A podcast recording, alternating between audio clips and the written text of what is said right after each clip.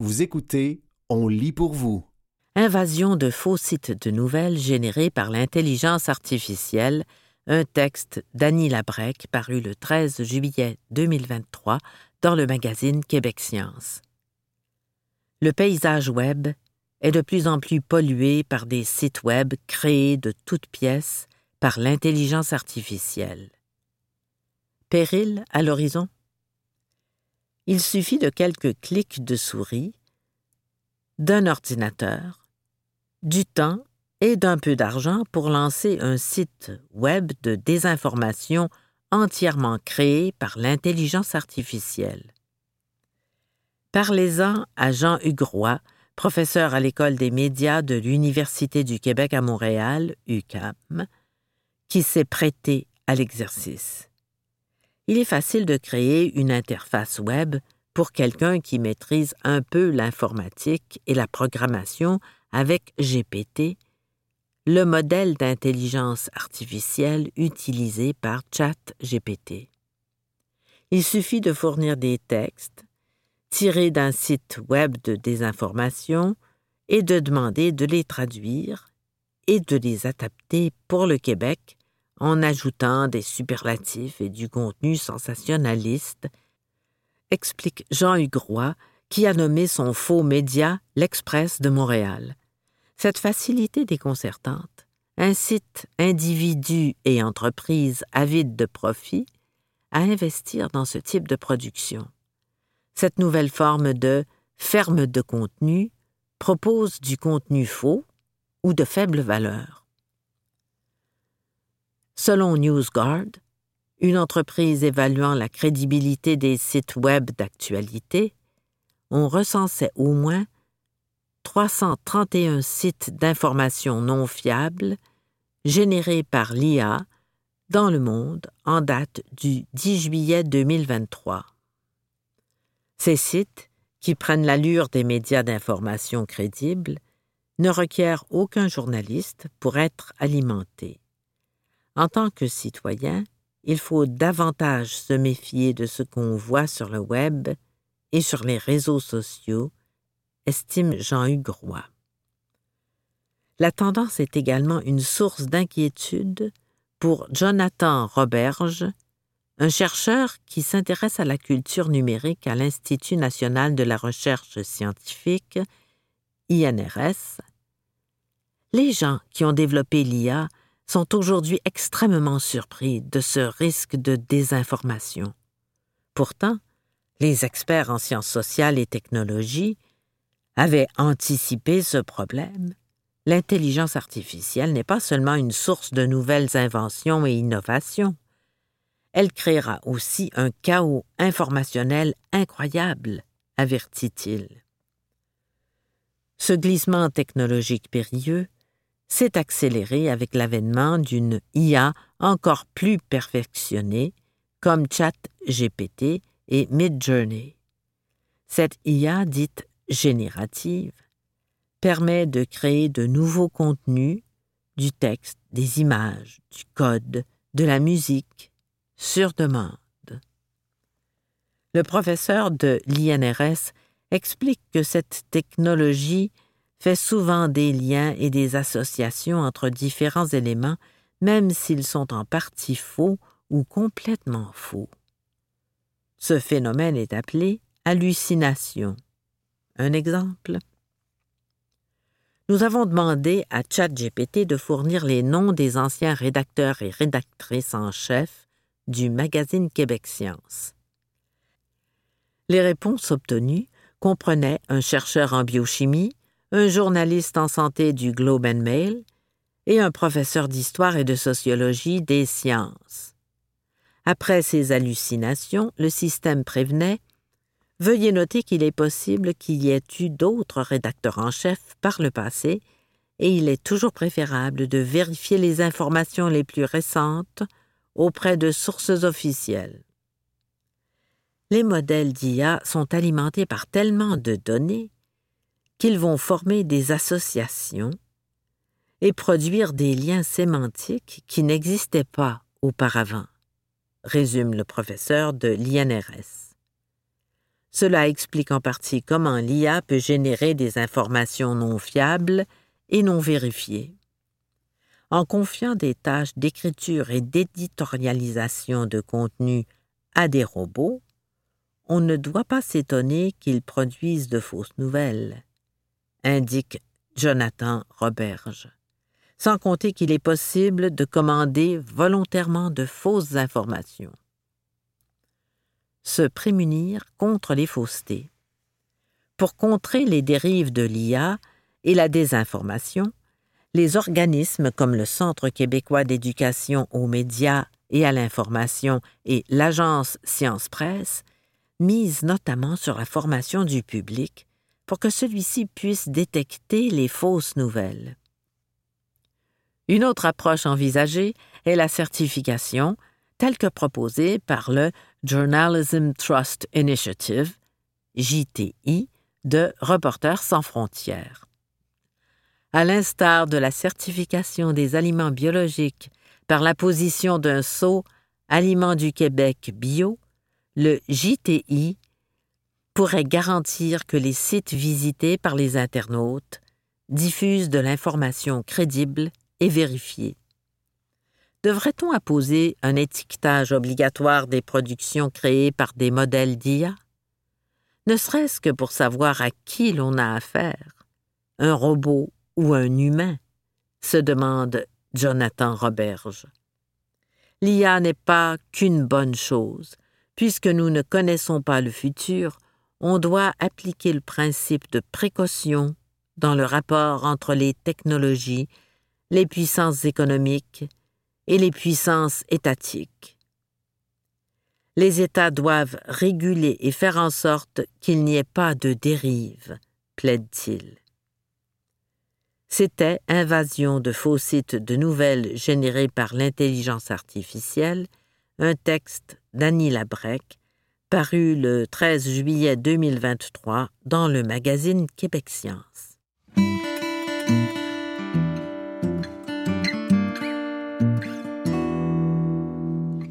Toucher la réalité virtuelle grâce aux technologies haptiques, un texte de Simone Caron, paru le 5 mai 2023 dans le magazine Québec Science. Et si on pouvait ressentir la forme et la texture des objets que l'on voit à l'écran? Dans un espace vitré, à l'architecture digne des start-up de la Silicon Valley, j'ai joué au dentiste pour quelques minutes, même si ma dextérité fine laisse à désirer. Concentré sur mes gestes, j'ai senti le contour des dents sous mon outil avec lequel j'ai gratté leur surface. Vous me direz, mais qui donc a bien pu vouloir jouer le cobaye et risquer de se faire planter un pic de métal dans les gencives? En fait, je n'ai pas réellement fait de nettoyage dentaire à quelqu'un. Mais c'est tout comme. Je l'ai effectué virtuellement à l'aide d'un contrôleur haptique. Haptique quoi me demanderez-vous? L'haptique, c'est la science du toucher. De la même manière que la télévision fait appel à nos sens de la vue et de l'ouïe, les technologies haptiques procurent des sensations tactiles. Quelques exemples. Les touches d'un écran de téléphone qui vibre lorsqu'on appuie dessus une manette de jeu vidéo qui s'agite pour nous indiquer qu'on est sorti de la piste à Mario Kart, ou le gadget sophistiqué qui m'a permis de réaliser un détartrage sur mon ami imaginaire. Ce gadget a été conçu par l'entreprise montréalaise Happily Robotics, dont j'ai rencontré l'un des cofondateurs au Santec, un centre voué à propulser les jeunes pousses technologiques sur le marché. L'appareil ressemble à un bras mécanique muni d'un stylet et est une sorte de souris d'ordinateur, mais en trois dimensions, et qui donne la sensation d'interagir physiquement avec l'environnement virtuel, explique Félix Desourdi, ingénieur mécanique et cofondateur de Happily Robotics. on peut donc ressentir la résistance des objets que l'on voit à l'écran ou dans des lunettes de réalité virtuelle. Quel intérêt? Outre le monde des jeux vidéo, le milieu médical y voit une manière de faciliter la formation du personnel. Avec des simulations réalistes qui intègrent le sens du toucher, de futurs chirurgiens et chirurgiennes pourraient perfectionner leur technique avant de passer aux vraies manipulations. C'est d'ailleurs un avant-goût d'une formation en dentisterie que j'ai eu la chance de tester. À l'autre bout du continent, l'entreprise AptX, basée à Seattle, travaille sur un dispositif tout aussi impressionnant des gants haptiques qui permettent de toucher à ce qui nous entoure en réalité virtuelle. Nous sommes des créatures tactiles, estime Bob Crockett, professeur en génie biomédical à Cal Poly et cofondateur de AptX. On ne se repère pas qu'avec nos yeux et nos oreilles, mais aussi en touchant les choses, en interagissant avec elles. L'invention de l'AptX permet d'améliorer le sentiment d'immersion, encore là utile pour l'entraînement en situation risquée, mais aussi de faciliter le design et la conception 3D. Notre gant est capable de procurer des sensations réalistes, comme agripper un objet ou même sentir la texture du velours, indique Bob Crockett. Comment est-ce possible? Les gants conçus par le professeur Crockett et son équipe sont connectés à un sac à dos. Ce n'est pas un élément de style pour ajouter à l'aspect science-fiction. Il s'agit d'un dispositif à air comprimé. Il sert à alimenter les 133 petits ballons qui se gonflent ou se dégonflent pour simuler le contact avec l'environnement virtuel, dit le chercheur. Comme les pixels d'un écran qui forment ensemble une image, chaque sac d'air appuie sur la peau au bon endroit et selon la bonne intensité pour créer une sensation réaliste. Cependant, rares sont les appareils haptiques qui fonctionnent avec un système pneumatique. Certains utilisent des matériaux piézoélectriques, des cristaux ou des polymères capables de transformer un courant électrique en énergie mécanique, et vice-versa. D'autres, comme celui de Hapley Robotics, utilisent des moteurs.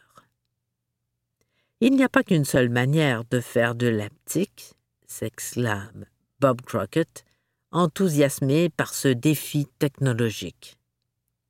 Une chose est sûre, pour ces scientifiques qui touchent le futur du bout des doigts, ce n'est que le début d'une révolution sensorielle. C'était Toucher la réalité virtuelle grâce aux technologies haptiques, un texte de Simone Caron, paru le 5 mai 2023 dans le magazine Québec Science. Des flûtes de 12 000 ans découvertes au Levant, un texte de Charles Prémont, paru le 5 septembre 2023 dans le magazine Québec Science. Il y a environ 12 000 ans, dans l'actuel Proche-Orient, émergeait la culture natoufienne, à mi-chemin entre les modes de vie nomades et sédentaires. Le site d'Ainan Malaha en Israël livre depuis plusieurs décennies des informations cruciales sur cette période de transition. C'est là-bas que Laurent Davin, chercheur à l'Université hébraïque de Jérusalem, effectue ses travaux sur les parures. L'archéologue a scruté en détail les nombreux os d'oiseaux retrouvés sur le site, dans l'espoir d'y déceler des traces de prélèvement de plumes. Il en a repéré, mais son inspection lui a permis de faire une découverte encore plus surprenante, celle de sept instruments de musique semblables à de petites flûtes, sculptées dans les eaux. Ces instruments, des aérophones, dans le jargon archéologique, sont les plus anciens du Levant, la région bordant la côte orientale de la Méditerranée. Même si ce ne sont pas les plus vieux instruments connus, cet honneur revenant à des aérophones datant de quarante mille ans trouvés en Allemagne, la découverte reste importante. Ce sont les plus anciens que nous ayons qui imitent un son naturel, indique Laurent Davin, dont l'étude a été publiée dans Scientific Reports. En effet, ces petites flûtes reproduisent à merveille le cri du faucon cresserelle et de l'épervier d'Europe. Pour arriver à cette conclusion, une équipe multidisciplinaire a reconstruit expérimentalement trois aérophones. S'étant rabattu sur des os de canard, en raison de la difficulté à se procurer ceux des espèces de l'époque, ses membres ont copié avec précision les instruments découverts. Lors de leurs tests, les scientifiques ont été en mesure de produire des notes aiguës de bonne qualité. Sachant que les oiseaux étaient d'une grande importance pour la culture natoufienne, on a également retrouvé des figurines de rapaces en argile sur le site l'équipe a formulé l'hypothèse qu'il s'agissait peut-être d'Apo. En comparant les sons générés par les aérophones expérimentaux avec les cris de la soixantaine d'espèces identifiées sur le site, les archéologues se sont aperçus que ceux du faucon cresserelle et de l'épervier correspondaient au son de la flûte. C'était comme deux pièces d'un puzzle qui s'imbriquent, dit Laurent Davin. Et comme par hasard, ces deux espèces d'oiseaux étaient prisées par cette population, entre autres pour leurs serres, qui servaient probablement d'outils et d'ornements. Le peu d'ossements de ces rapaces trouvés sur le site, surtout si on le compare au nombre d'instruments, témoignerait toutefois de l'inefficacité de ces aérophones en tant qu'apeaux. Ces instruments servaient-ils plutôt au dressage des faucons, pour la chasse? C'est une idée qui reste à explorer. Mais l'équipe penche plutôt en faveur d'une fonction musicale. De plus, différentes données archéologiques et ethnologiques indiquent que, dans différentes cultures où les sous-produits des oiseaux, les cerfs, les plumes, sont utilisés comme parure, l'imitation de leurs cris revêt une importance symbolique dans la musique et la danse. Une hypothèse très bien ficelée, selon Ariane Burke, professeur spécialisé dans la préhistoire au département d'anthropologie de l'Université de Montréal. La comparaison entre les sons produits par les instruments expérimentaux et les sons des espèces d'oiseaux que l'on trouve dans le contexte environnemental est fascinante, dit-elle. Surtout, la méthodologie présentée dans l'article s'avère rigoureuse. Tout est fait dans les règles de l'art pour démontrer que ce sont des objets exceptionnels qui ont été créés volontairement, indique-t-elle. La chercheuse souligne que cette découverte et les hypothèses qui en découlent humanisent le registre archéologique ça fait rêver un peu. On pense tout de suite à ces humains qui s'intéressaient à ces sons et qui, peut-être, faisaient de la musique, illustre-t-elle. Ce genre de découverte prouve une fois de plus l'importance de la minutie lors des fouilles. Pour les scientifiques, il est assez évident que la conception des flûtes n'est pas le fruit du hasard, mais le résultat d'un acte délibéré. Ces objets serait le produit d'une technique de fabrication bien rodée, un savoir transmis qui se serait perfectionné au fil du temps. C'est pourquoi nous croyons qu'on trouvera peut-être de ces instruments dans d'autres collections d'eau d'oiseaux provenant de sites natoufiens qui n'ont pas été inspectés sous cette lorgnette explique Laurent Davin. Pour lui, cette découverte consolide le fait que les Natoufiens avaient des liens avec les rapaces. Ça nous permet de développer l'histoire autour de cette relation et de cette symbolique. C'était Des flûtes de douze mille ans découvertes au Levant, un texte de Charles Prémont, paru le 5 septembre 2023 dans le magazine Québec Science.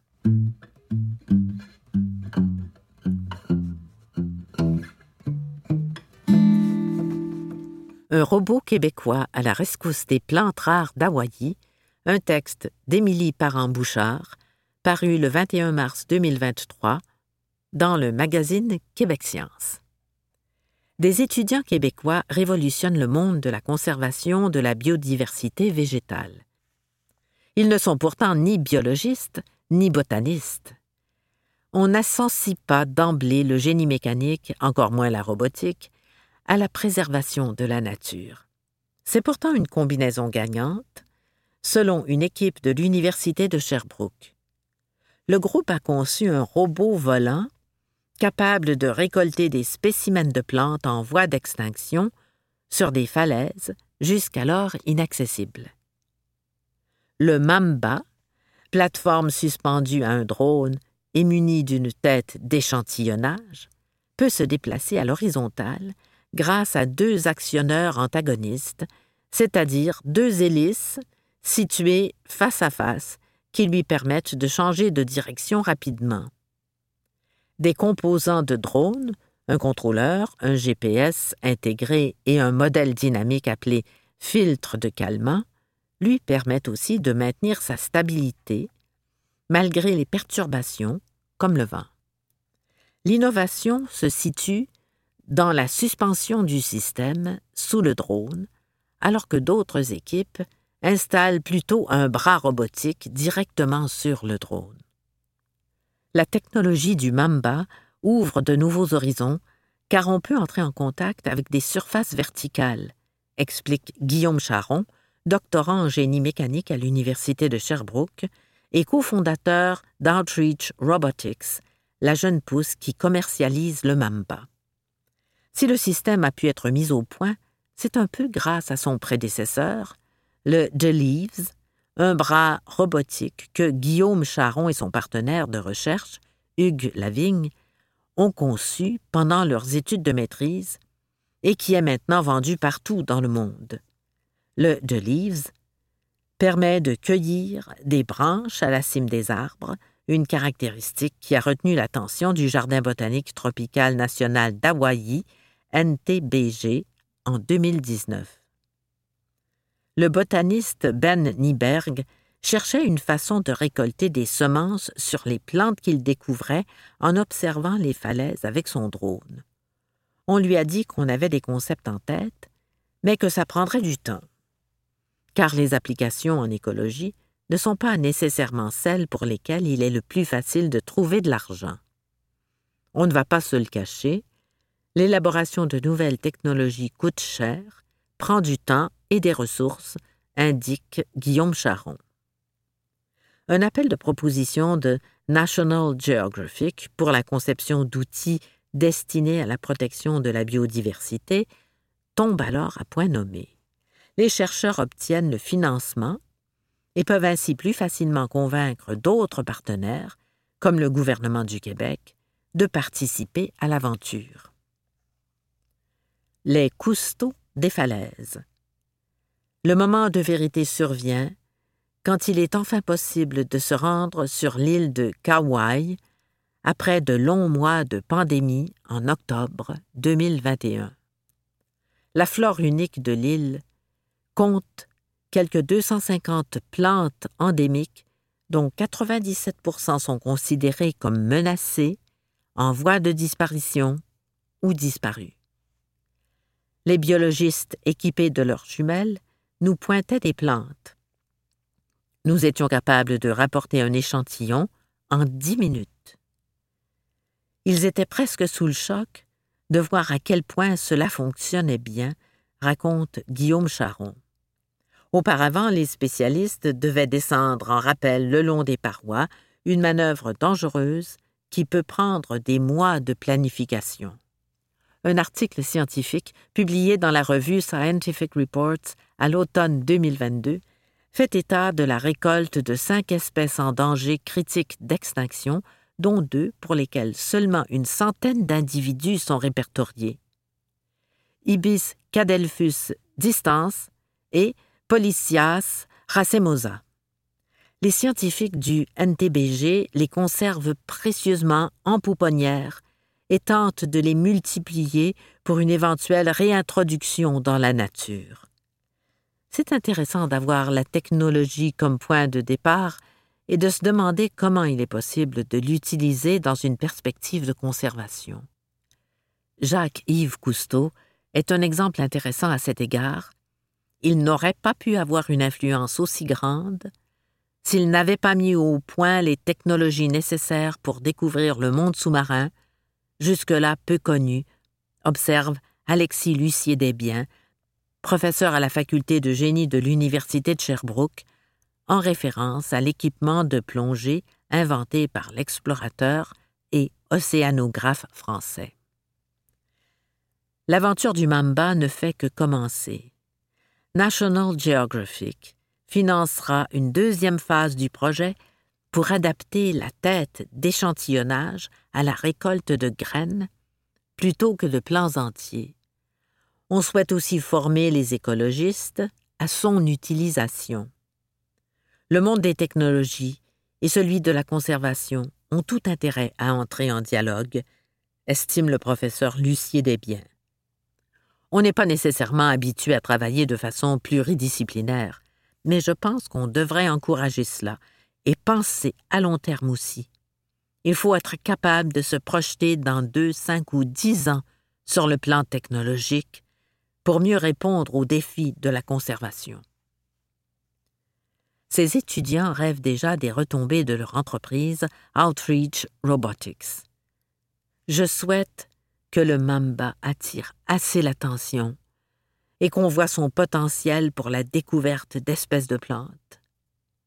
Il pourrait aussi être utilisé pour l'inspection d'installations, de barrages, d'éoliennes, par exemple, avance Guillaume Charon. Un outil polyvalent qui ne demande qu'à prendre son envol. C'était un robot québécois à la rescousse des plantes rares d'Hawaï, un texte d'Émilie Parent-Bouchard, paru le 21 mars 2023 dans le magazine Québecien.